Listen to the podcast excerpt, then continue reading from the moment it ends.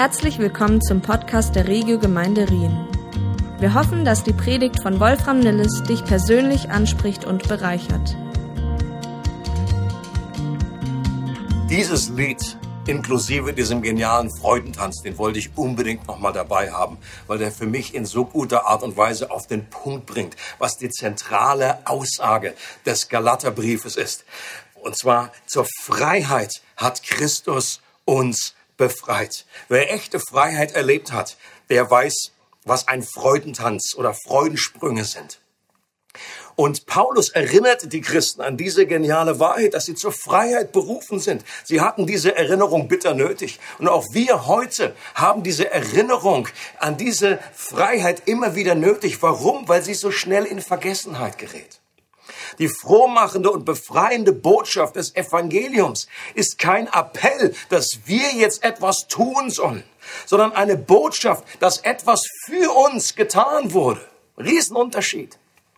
Dass Jesus durch sein Sterben, seine Auferstehung und seine Himmelfahrt eine Freiheit erworben hat, die er uns gerne schenken möchte. Einfach so, aus Gnade. Freiheit von Schuld, Freiheit von Scham, Freiheit von Sinnlosigkeit, Freiheit von Sorgen und Ängsten jeglicher Art. Und auch eine Freiheit von einem komplizierten Katalog von Gesetzen und Geboten, den es in, in den meisten Religionen gibt. Und wer durch den Glauben mit Jesus verbunden ist, für den gibt es eigentlich nur noch ein zentrales Gebot, nach dem wir uns ausrichten sollen. Der Kirchenvater Augustin hat es so auf den Punkt gebracht mit folgendem Satz. Liebe und tue, was du willst. Das ist sehr einfach. Liebe und dann tue, was du willst. Und mit Liebe meinte Augustin die Liebe zu Gott, die in ganz praktischen Taten Menschen gegenüber zum Ausdruck kommt. Solange unser Leben von dieser Liebe bestimmt wird, können wir tun, was wir wollen. Wir sind frei. Es gibt keine Verdammnis mehr. Alle Sünden aus Vergangenheit, Gegenwart und Zukunft wurden bereits gezahlt. Gott ist für uns. Wir können nichts tun, dass Gott uns mehr liebt und nichts tun, dass er uns weniger liebt. Das ist das Geschenk der Gnade. Und nur dann, wenn wir die Gnade so ungeschützt kommunizieren und präsentieren, dass sie eben auch missverstanden werden kann, Erst dann haben wir von der Gnade so geredet, wie das Paulus auch getan hat. Wenn Paulus von der Gnade schwärmte, dann bekam er auch die Reaktion von Menschen, die gesagt haben, ja, Paulus, wenn das so ist, dann können wir hier alle machen und tun, was sie wollen. Dann bricht ja hier das Chaos aus. Und Paulus hat an der Stelle nicht zurückgerudert, sondern gesagt, doch, wir sind zur Freiheit berufen. Allerdings zu einer Freiheit, einander in Liebe zu dienen und nicht zu einer Freiheit, unsere selbstsüchtige Natur zu befriedigen. Und auch in dem Abschnitt, den wir heute anschauen, räumt Paulus noch mit einigen Missverständnissen und falsch verstandenen Freiheiten auf. Wir lesen mal in Galater 6, Verse 6 bis 10. Wer in der Lehre des Evangeliums unterrichtet wird, soll mit allem, was er besitzt, zum Lebensunterhalt seines Lehrers beitragen. Macht euch nichts vor. Gott lässt keinen Spott mit sich treiben. Was der Mensch sät, das wird er auch ernten. Wer auf den Boden seiner selbstsüchtigen Natur sät, wird als Frucht seiner Selbstsucht das Verderben ernten. Wer dagegen auf den Boden von Gottes Geist sät, wird als Frucht des Geistes das ewige Leben ernten.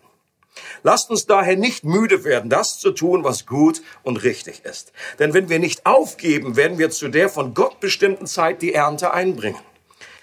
So wie wir Gelegenheit dazu haben, wollen wir allen Menschen Gutes tun, ganz besonders denen, die wie wir durch den Glauben zur Familie Gottes gehören. Dieser Abschnitt klingt erstmal so, als wenn Paulus hier verschiedene Themen etwas willkürlich zusammenwürfelt. Aber auf den zweiten Blick erkennt man, dass er drei Bereiche als Beispiele anführt, um deutlich zu machen, dass wir dazu berufen und befreit sind, großzügig zu sein. Und das eine Prinzip, das alle drei Bereiche verbindet, ist, was der Mensch sät, das wird er auch ernten. Paulus nutzt dieses Bild aus der Natur, um deutlich zu machen, dass es eben gewisse Gesetzmäßigkeiten gibt, die für alle gelten. Und das ist absurd wäre, wenn jemand jetzt die Freiheit in Christus so versteht, dass er sagt, ja, ja, also das gilt nicht mehr für mich. Ich kann einfach ernten, ohne etwas zu säen. Ich bin ja frei.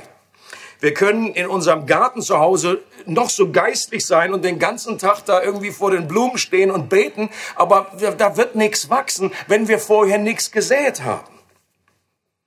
Und die Ernte hängt immer davon ab, welche Art von Samen wir gesät haben, wie viel wir gesät haben und auf welchen Boden wir gesät haben. Und der Punkt von Paulus ist, dass es im geistlichen Bereich ebenfalls gewisse Gesetzmäßigkeiten gibt.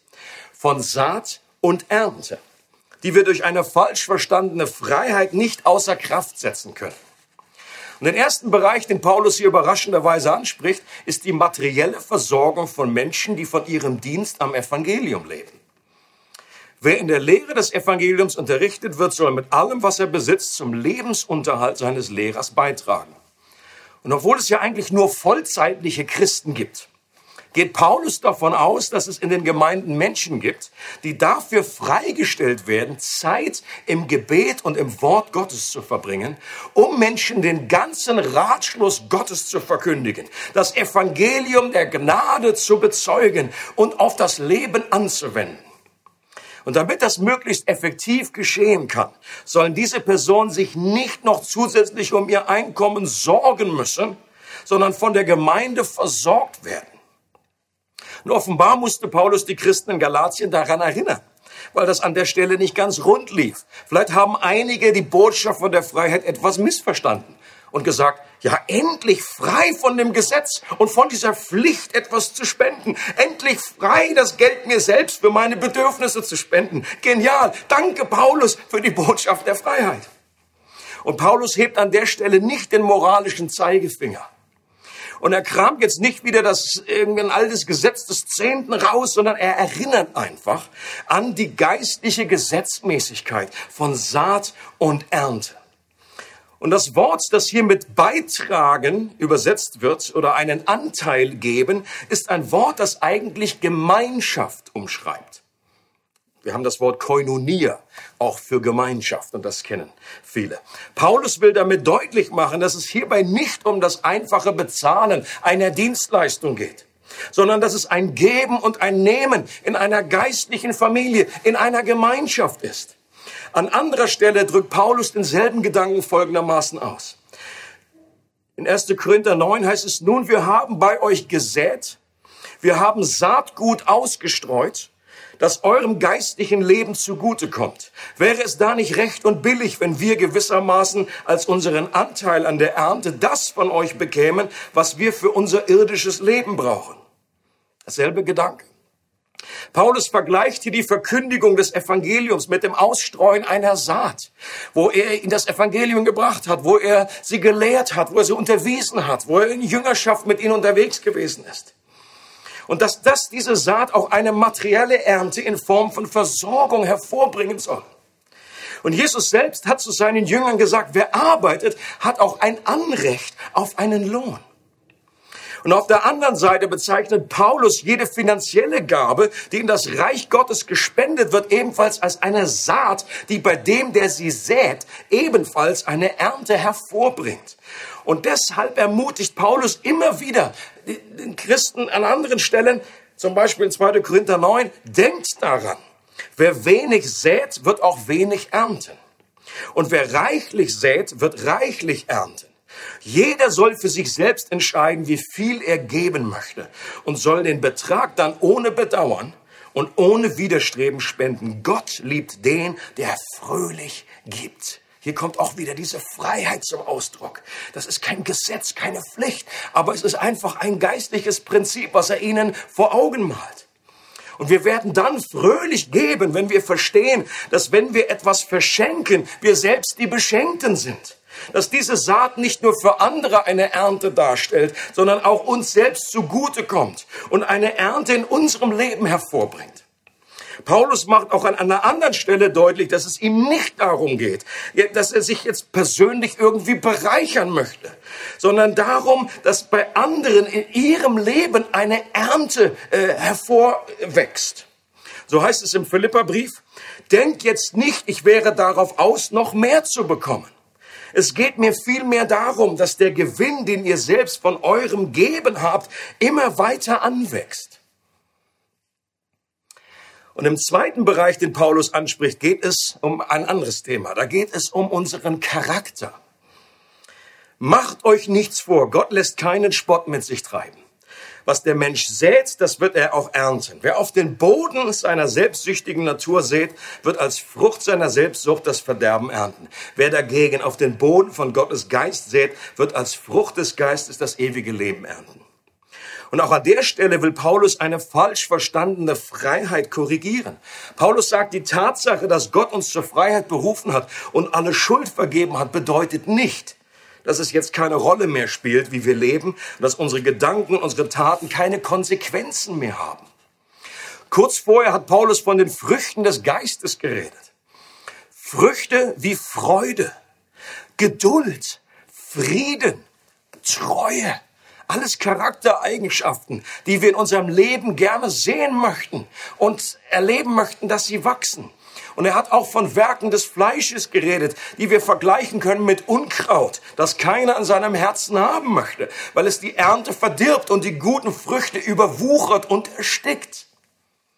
Noch hier erinnert Paulus daran, dass wenn wir schlechte Saat in erster Linie unsere Gedanken und unsere Handlungen, unsere Taten auf den schlechten Boden unserer selbstsüchtigen Natur aussäen, dann sollten wir uns nicht wundern, wenn wir auch eine entsprechende Ernte einfahren. Wenn wir zum Beispiel Neid aussäen und in unserem Herzen kultivieren, dann ist es kein Wunder, wenn wir umso mehr Neid ernten wenn unser Denken immer nur auf Materielles ausgerichtet ist und das ständig das ist, worüber wir nachdenken, um was wir kreisen, sollten wir uns nicht darüber wundern, wenn unser Leben von Habsucht erfüllt wird. Wenn wir unser Herz immer wieder mit sexuellen Fantasien und Bildern füllen, dann ist es keine Überraschung, wenn da eine entsprechende Ernte wie Unkraut in unserem Leben heranwächst. Und Gott vergibt uns immer wieder. Und das ist so gut zu wissen. Aber oft erwarten wir von Gott, dass alles Unkraut mit einem Gebet einfach verschwindet und die guten Früchte so wie durch Zauberhand einfach hervorkommen.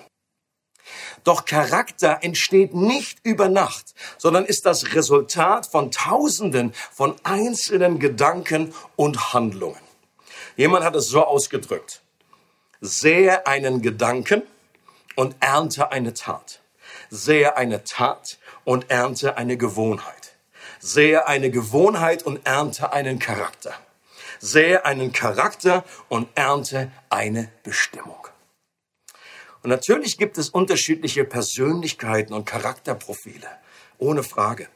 Aber zu der Freiheit des Evangeliums gehört eben auch, dass wir keine hilflosen Opfer unserer vergangenen Prägungen sind, sondern dass wir tatsächlich echte Veränderung erleben können. Und wir können diesen Veränderungsprozess durch die Kraft des Heiligen Geistes aktiv mitgestalten. Wir sind auch an dieser Stelle zur Großzügigkeit befreit, um gute Saat auf den guten Boden unseres neuen Herzens zu streuen und dadurch die Früchte des Geistes zu ernten. Und Gott hat uns einen schier unerschöpflichen Vorrat an Saat in seinem Wort zur Verfügung gestellt das nur darauf wartet, in unserem Herzen ausgestreut äh, und geerntet zu werden und seine Kraft zu entfalten und Leben hervorzubringen.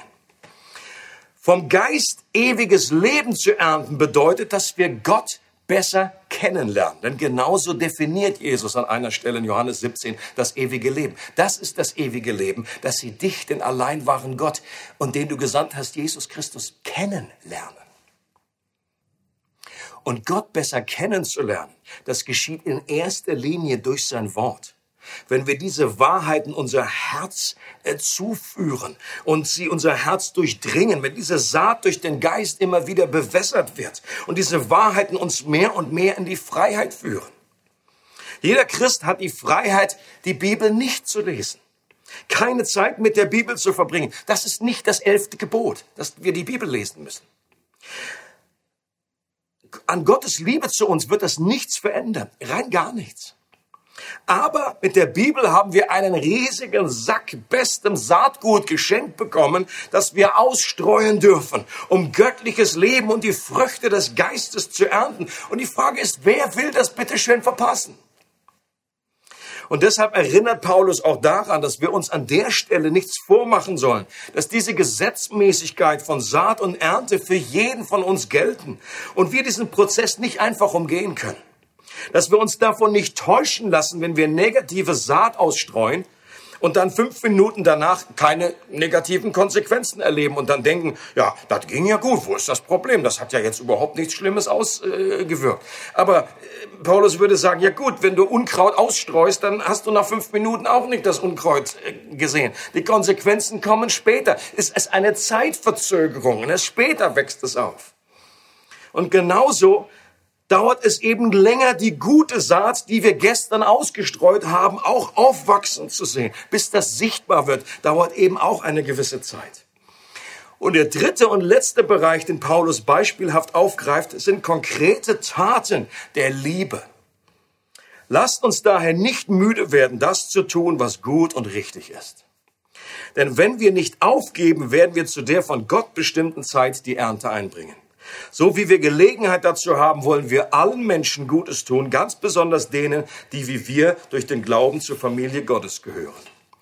Von dem berühmten englischen Pastor John Wesley stammt das Zitat, tu so viel Gutes, wie du kannst, mit allen Mitteln, die du hast, auf all die Arten, an all den Orten, zu all den Zeiten, die dir möglich sind, so vielen Menschen gegenüber und so lange, wie du es vermagst. Die Liebe, von der die Bibel spricht, ist nicht in erster Linie ein Gefühl, sind nicht irgendwelche romantischen Schmetterlinge, die da irgendwo in uns rumschwirren, sondern ganz praktische Taten, ganz konkrete Lasten, die wir anderen abnehmen.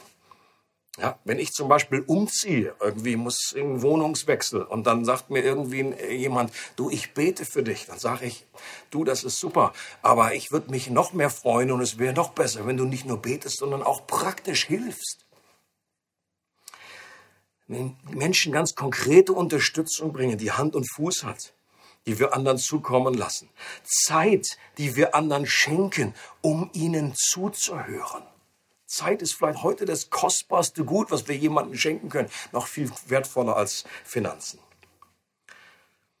Und auch in diesem Bereich der aktiven Liebe sollen wir großzügig schenken und etwas aussäen. Und Paulus geht an der Stelle davon aus, dass Gutes zu tun und Menschen ganz praktisch zu helfen ermüdend sein kann. Und wenn wir das erleben, dann läuft da nichts schief bei uns. Das ist normal. Und auch wenn es stimmt, dass zu geben glücklicher macht als zu nehmen, schließt das nicht aus, dass uns manchmal auf der Langstrecke die Puste ausgeht und wir versucht sind, vor Seitenstichen aufzugeben. Und deshalb erinnert Paulus in dem Bereich auch daran, dass diese Ernte kommen wird, auch wenn wir im Moment wenig bis nichts sehen. Wenn wir dranbleiben, wird die Ernte kommen. Und die Ernte kann in unterschiedlichen Art und Weise, in unterschiedliche Ebenen einfach äh, zum Ausdruck kommen. Das Prinzip von Saat und Ernte kann uns auch hier dabei helfen, motiviert zu bleiben und nicht aufzugeben. Und gleichzeitig ist Paulus auch realistisch genug, dass wir nicht jedem Menschen und jeder Not begegnen können. Das ist einfach unmöglich. Deshalb sagt er so, wie wir Gelegenheit dazu haben. Wir haben eben keine grenzenlosen Ressourcen. Und außerdem sagt er, dass wir besonders den Menschen dienen sollen, die zu unserer geistlichen Familie gehören, dass das mal Priorität hat.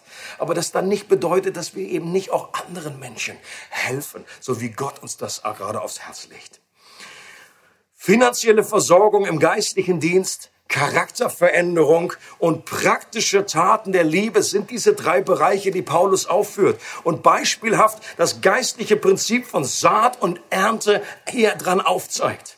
Er erinnert uns daran, dass wir von Gott dazu befreit wurden, sein Wesen der Großzügigkeit zu übernehmen und uns nicht mehr durch ein Gesetz verpflichtet fühlen müssen, sondern durch ein großzügiges Aussehen auch eine großzügige Ernte erwarten können. Und Jesus selbst drückt das an einer Stelle mit folgenden Worten aus. Gebt, was ihr habt, dann werdet ihr so reich beschenkt werden, dass ihr gar nicht alles aufnehmen könnt. Mit dem Maßstab, den ihr an andere legt, wird man auch euch messen. Und Jesus hat das nicht nur anderen gepredigt, sondern selber auch gelebt. Jesus selbst war die Großzügigkeit in Person. Überall da, wo er hinkam, hat er anderen Menschen gedient, hat ihnen geholfen, hat Zeit mit ihnen verbracht, hat ihnen zugehört, hat ihnen gedient, hat ihnen die Füße gewaschen, hat sie geheilt. Und kurz vor seinem Tod vergleicht er sein eigenes Leben mit einem Weizenkorn, das jetzt in die Erde gelegt wird und stirbt. Warum? Damit das Leben, das in ihm war, sich in vielen Menschen multiplizieren und aus diesem einen Weizenkorn eine riesige Ernte entstehen kann. Und genau das ist über die Jahrhunderte geschehen. Und heute sind aus dem kleinen Anfängen, aus diesem einen Weizenkorn, Millionen, ja vielleicht sogar Milliarden von Menschen geworden, die Jesus ganz bewusst nachfolgen und dieses übernatürliche Leben in sich erfahren haben. Und wenn du dieses neue Leben und diese Freiheit in Christus noch nicht erlebt hast, dann wartet der beste Schatz, der beste Jackpot noch darauf, von dir entdeckt zu werden. Jesus hat uns versprochen, dass wenn wir ihn suchen, dass er sich auch finden lässt. Und die beste Möglichkeit, ihn kennenzulernen, ich sage es noch einmal, ist, sich eine Bibel zu schnappen, möglichst in einer Sprache, die man auch verstehen kann, in einer Schrift, die man auch lesen kann, und mal ein Evangelium durchzulesen. Da gibt es vier von, Matthäus, Markus, Lukas und Johannes. Und diese Worte mal auf sich wirken zu lassen. Die Bibel sagt im Römerbrief, der Glaube kommt durch das Wort Gottes. Das heißt, die gute Botschaft, die da drin steckt, ist, wenn der Glaube noch nicht da ist, dann kann er kommen. Und er wird durch die Saat des Wortes Gottes in unserem Herzen entstehen. Und es wird wachsen. Und das wünsche ich dir von Herzen, weil es das Beste ist, was dir jemals passieren wird. Und ich möchte uns alle ermutigen, in der kommenden Woche großzügig Saat zu verschenken und auszusäen in den unterschiedlichsten Bereichen. Ob das ein Bereich ist, wo du jemanden Zeit schenkst, wo du jemanden ganz praktisch dienst, wo du jemanden finanziell unterstützt, in das Reich Gottes investierst, wo du Zeit in Gottes Wort verbringst, in der Zeit in der Anbetung, wo du betest und in die Nähe Gottes suchst. Und dann werden wir erleben, wie diese Saat in unserem Leben aufgeht und wie wir mehr und mehr in diese Freiheit kommen, die Gott für uns hat. Und das wünsche ich jedem von Herzen. Und ich wünsche euch Gottes Kraft und Segen dazu. Bis bald. Tschüss. Es freut uns, dass du heute zugehört hast. Für weitere Predigten, Informationen und Events besuche unsere Gemeindewebseite www.regiogemeinde.ch.